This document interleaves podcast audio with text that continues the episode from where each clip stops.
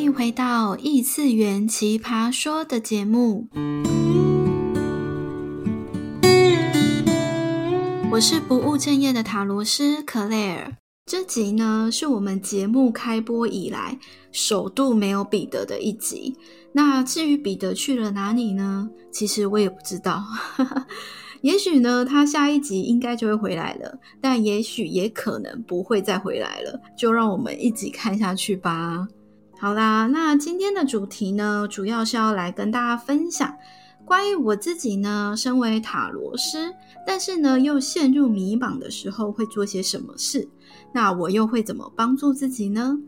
就是虽然塔罗师的工作啊，我们天天都在指引和帮助大家，但其实呢，我们也是人类嘛，那也会自己在生活上有需要面对的问题啊，或是课题的产生。刚好呢，前阵子确实我有一波可以算是低潮的状态，就是不管是工作还是未来的规划，就是突然会觉得蛮迷茫的感觉吧，就是有一种觉得旧有的方式已经不太适用了，需要改变。可是新的方式在哪里呢？其实也还不太知道，就是简称一个迷路的状态啊。对，大家应该都经历过吧？嗯，那我自己在经过了这阵子的调整啊，就是试很多方式之后，现在其实也算是找到方向了，就还在努力的实践中。所以呢，今天呢，主要会分成三个重点来讨论。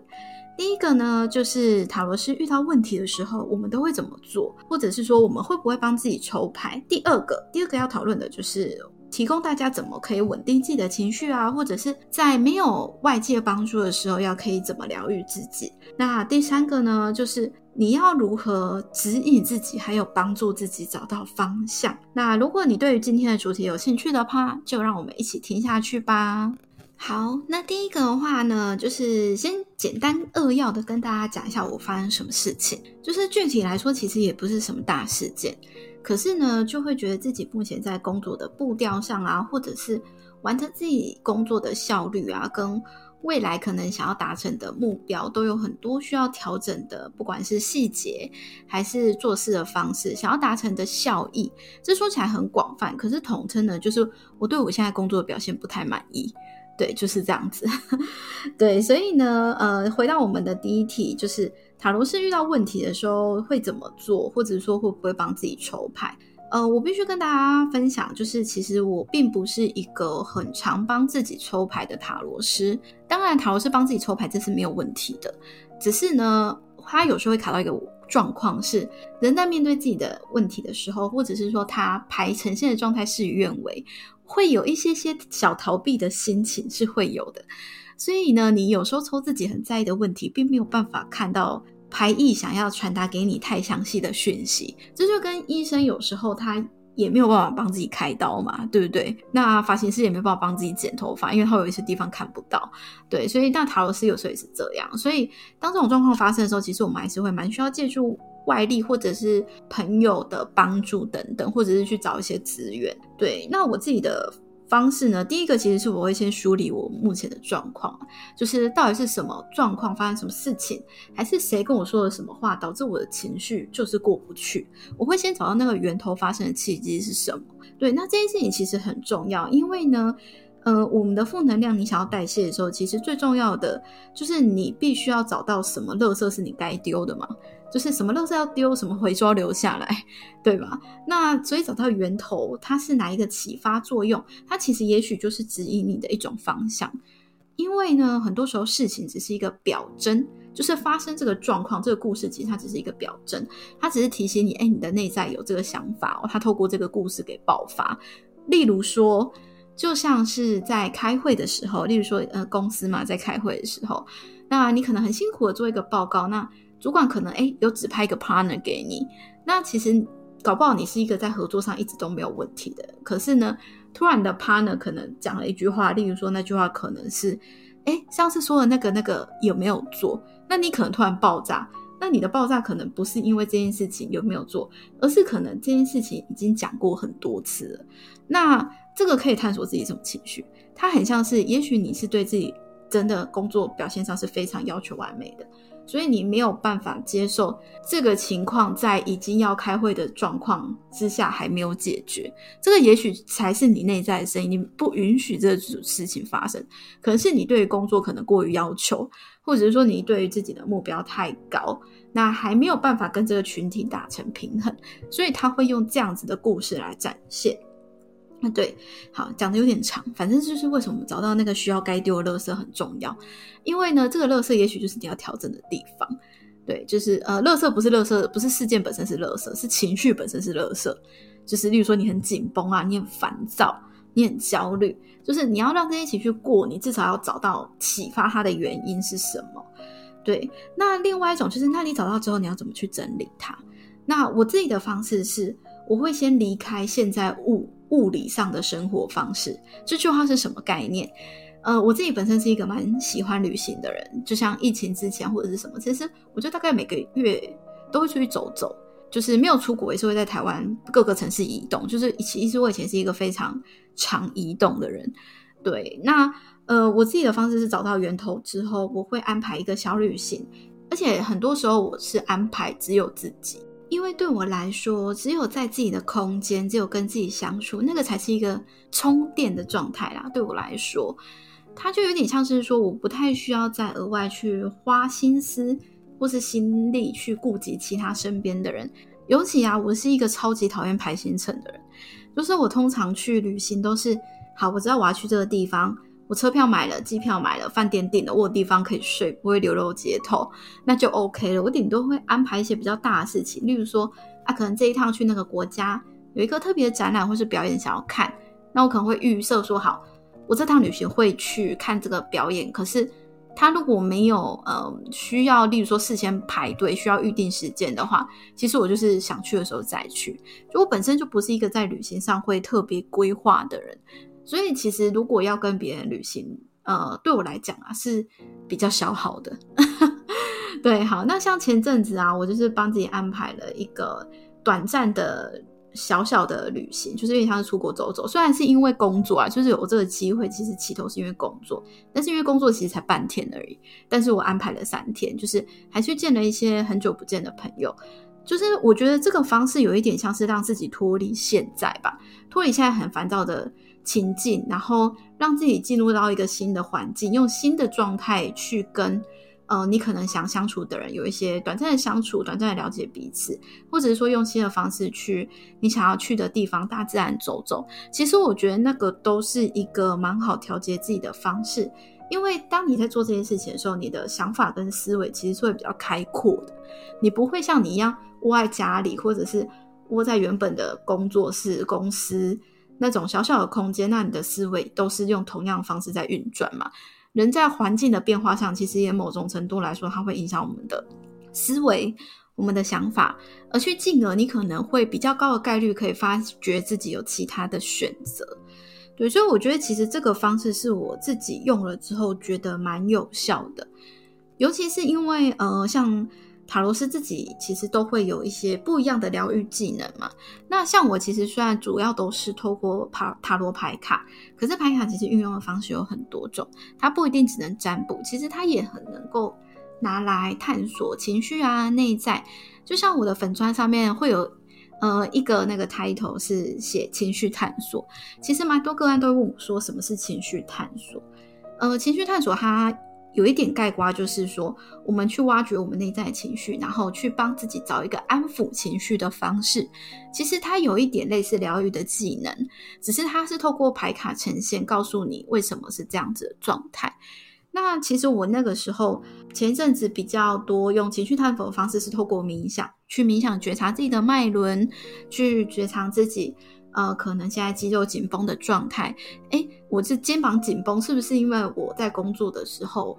想法太紧了？是不是觉得很不顺？那这个不顺是不是我其实可以用物理上先帮助自己，再去梳理内在？其实它都是一个可以切入的角度，所以我觉得这个是塔罗斯在帮助自己跟一般人比较不一样的地方。我们会透过比较多呃面向的观察吧，又加上我们会。不一样的工具，可以用这些工具来协助自己。对啊，所以其实很多人如果对塔罗有兴趣，或者说，哎，你对其他占卜技术啊，或者是疗愈技能，就是很有兴趣，其实我都很鼓励你们去了解看看，因为不一定说你一定要上课，一定要找老师，一定要可以职业了，它才叫做一个有用的。工具，因为其实很多时候你学了，或者说你看书，你已经会帮助自己。其实这就是会对你的人生造成很大的好处了。所以，其实如果大家有兴趣的话，真的是很鼓励大家可以多多去涉略，多多去了解。对，好，那第二个的话就是呃，怎么稳定自己跟疗愈自己嘛？疗愈自己，我刚刚讲的那个就是除了。像我们塔罗是会透过塔罗牌卡以外，其实我觉得疗愈自己还有另外一种方式，就是接纳你的现在，就是先承认我现在的现状，这个情绪它就是存在，先看见这个现实之后，我们比较好去处理它。哎，不要觉得这个很简单哦，很多人在很低潮或者是嗯很不顺的状态下，其实很执着的是我为什么没有好，他没有去接受他现在的不好。这会打导致一个鬼打墙的状态，因为你越执着，为什么就是卡在那个我为什么是这样？为什么我不顺？为什么别人好像比较幸运的情绪中，其实你会很难看到自己的问题点。对，所以接纳自己现在的状态的重要原因是在这里，所以就会变成是说，呃，像我自己，呃，在疗愈自己之前，其实我就是会接受说，好，我我过去看到的这些问题，例如说跟我的合作伙伴上，过去有一些沟通上，我一直觉得。很卡、很不对的点，可是当时我不知道怎么调节，或者是我不知道怎么整理自己的情绪，讲出我的问题。那我会先把这些呃问题都先列下来，或者是说先放在心里，但是我不去解决它，我就先接受这个状况。对，等你接受这个状况之后，你才能够有一种比较安定，知道哦，至少问题点在这。对你比较。能够去确定自己的状况吧，应该是这么说。等你能够确定自己之后，你进而要去稳定自己就比较容易了。稳定自己是怎么说呢？我觉得第一件事情可以先从调节频率开始。调节频率说起来好像蛮神奇的，可是其实呃，宇宙之间就是我们这个万物啊，地球任何物质的东西。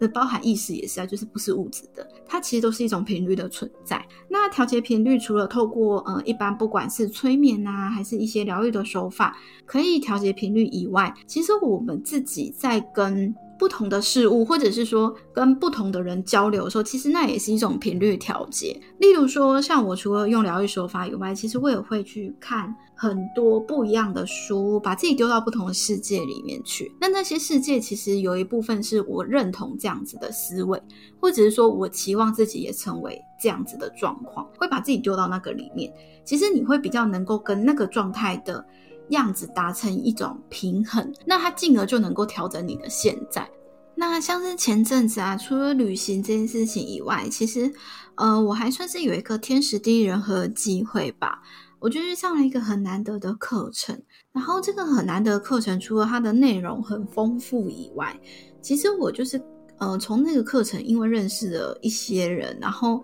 呃，有一点像是说透过这样子的机会。从别人的生活角度，从别人生活的样子、他的状态来反思自己，是不是其实有其他的选择？这有一种是那种透过别人来启发自己的概念，就像旅行这件事情，它可以带给人们很大的收获。很多时候也是因为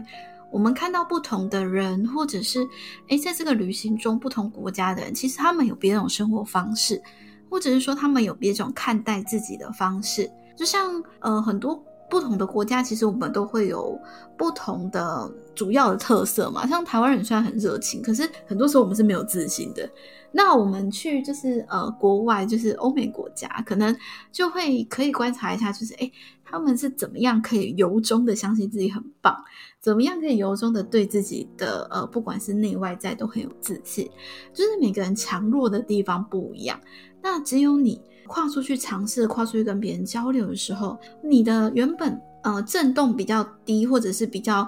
呃没有这么活跃的频率，它才有空间可以再被不管是往上调整，还是它的频率跳动的幅度更大。嗯，这讲起来可能有一点点复杂，可是呢，它就是有一点像是说，我们与这个世界的频率，其实我们有时候是互相共振的。当你觉得自己不对的时候，你勇敢跨出去，其实是给自己一个调节的机会。这就是为什么很多呃，不管是身心症患者，还是是你可能心情不好去找智商师，智商师也会告诉你说，其实你可能在现在需要换个环境啊，你需要可能出去呃，跟不同的东西交流或者是什么。那其实很多时候。嗯，它真的不是只是单纯调节心情这么简单，而是它可以进而从你的思维去调节你的频率。所以我觉得这个方式是大家蛮好，可以去试试看，给自己一个机会去调节。而且当我们从这样子的方式之后，你发现你真的有被调整到的那个成就感，其实是很大的，因为你会觉得，哎，我怎么有办法从前几天才很低潮的状态，只是经历了这样子的变化。我突然好像变了一个新的人一样，就是这个感觉会让你再重拾对自己的自信。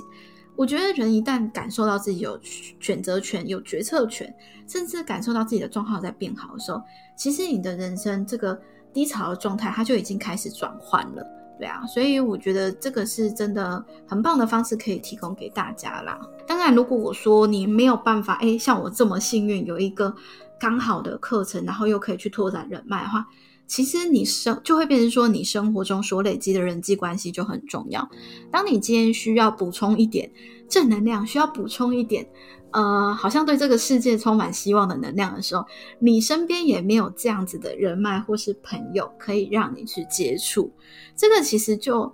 变成是说，回到另外一个问题，就是你平常帮你的生活建构了什么？你你帮你的生活容纳了什么摆设？你是摆设了，呃，只会玩乐的朋友，呃，只会玩乐的朋友也很重要。但是这就是看你的占比了。对，有些人是占比很低嘛，但他不太需要。那有些人是因为他这个需求太高，他会占比很高。那所以就会变成说，其实我们生活上你选择的交际的人，其实他也是一种你生活上的资源。那像有些人他就是。都没有这种玩乐的朋友，他全部都是工作的朋友。那当然，现在的时代很幸运，你没有朋友可以听你说，你可以去找智商师，可以去找疗愈师，或者是塔罗师等等占卜师都可以。就是现在有很幸运，大家有这样子的管道。可是，在很多时候，我们还是会很需要朋友或是人脉上的资源。这个就有一点回到说，那你平常帮自己的生活选择了。什么样的人际关系？对啊，所以我觉得其实这个是当自己还没有面临状况的时候，还没有面临这个低潮状况的时候，其实你就要懂得在跟不同的人交流的时候，你可以从别人身上看见什么你觉得欣赏的特质，还是你想要成为的特质，这都是很重要的。因为毕竟我们生活上很多事情都是要分类的嘛，其实朋友也是其中一个。对啊。第三个是如何指引自己找寻方向，这个其实就是一个呃，有点像是转念的概念，或者是说迷茫的时候，我们都会想要找一个最适合的答案。可是很多时候，会不会其实迷茫的时候就是不适合做那个找答案的动作？诶，这是我近期蛮深刻的体验诶，就是当你真的没有办法决定。或者是说你真的觉得现在很卡，好像 A 选项也不对，B 选项也不对的时候，其实你现在最适合做的事情就是不要决定，你先去经历你的人生，先去臣服于你的现在，先去臣服于灵魂帮你安排的这个道路。那你在这个过程中，其实需要去做的事情是觉察自己，问自己的状态啊，问自己现在的感受，可以同时用另外一个角度，是你静下来的时候可以。把自己的现在整理好之后，跟未来做比较，就是你未来可能好，你可能十年后，或者说你未来一直想要追求自己想要成为样子，想象那个样子的自己来看待你的现在。通常啊，很多时候我们在做这件事情的时候，你会不知不觉的觉得，我好像现在这些问题没有那么严重，或者是说我现在这些问题其实我会觉得好像只有 A 跟 B 的选项，但是会不会其实 A 跟 B 都可以，还是其实 A 跟 B 都可以不要你，其实有 C，就是很多时候这个。答案会是由未来的自己告诉你，这个真的是蛮奇妙的一件事情。光这样空讲可能有一点难想象啊。可是会建议大家，哎，不管是在冥想的时候啊，还是哎每天播个五分钟、十分钟跟自己对话的时候，可以做这件事情。其实我觉得这个都会是你看见自己不同面相的一种方式。你也会透过这样子的练习之下，越来越了解自己。好，那以上几个呢，就是呃，主要是怎么做，或者是诶，提供大家当塔罗斯自己遇到这些问题的时候，我们会不会是用跟一般人比较不一样的方式？确实是有一些不一样，对。但是我觉得这个就是呃身心灵，就是我们为什么要修炼身心灵的一种价值所在啊。那第四个呢，是要跟大家来聊聊一些案例，就是有时候啊，像我的个案来咨询。呃，有些人他是在生活上没有问题，或者是诶可能跟伴侣啊、跟家人都很稳定，可是呢，在人际关系方面就会有很多的困扰，包含可能职场的呃职场关系。其实很多时候，呃，在朋友圈中啊，或者是这样子职场的人际关系中，会觉得很迷茫，是因为你很难融入。其中就是跟其他人聊天，好像频率对不上啊，好像聊天的时候没有办法了解对方在想什么，那对方也没办法了解你，就中间好像有一个墙在的感觉，对啊，然后有时候甚至会严重到，其实你没有办法理解对方的思维，所以你会陷入一个很迷茫、很很不知道该怎么说的状态。那其实呢，很多时候会有这样子的呃问题产生，他在灵魂的道路安排上，很多时候是灵魂安排你到。这个地方，这个群体，你可能是来这里的目的是为了建立新的合作方式，或是建立新的执行的方向，就是有一点像是说，你来到这个地方，确实这个地方不适合你，可是你来到这个地方，是因为你有这个能力，或者说你有这个价值，可以在无形之中调节这个环境里面的人。那当然，很多时候灵魂会选择这件事情。当你来到的时候，你是有一点痛苦的，这个是肯定的。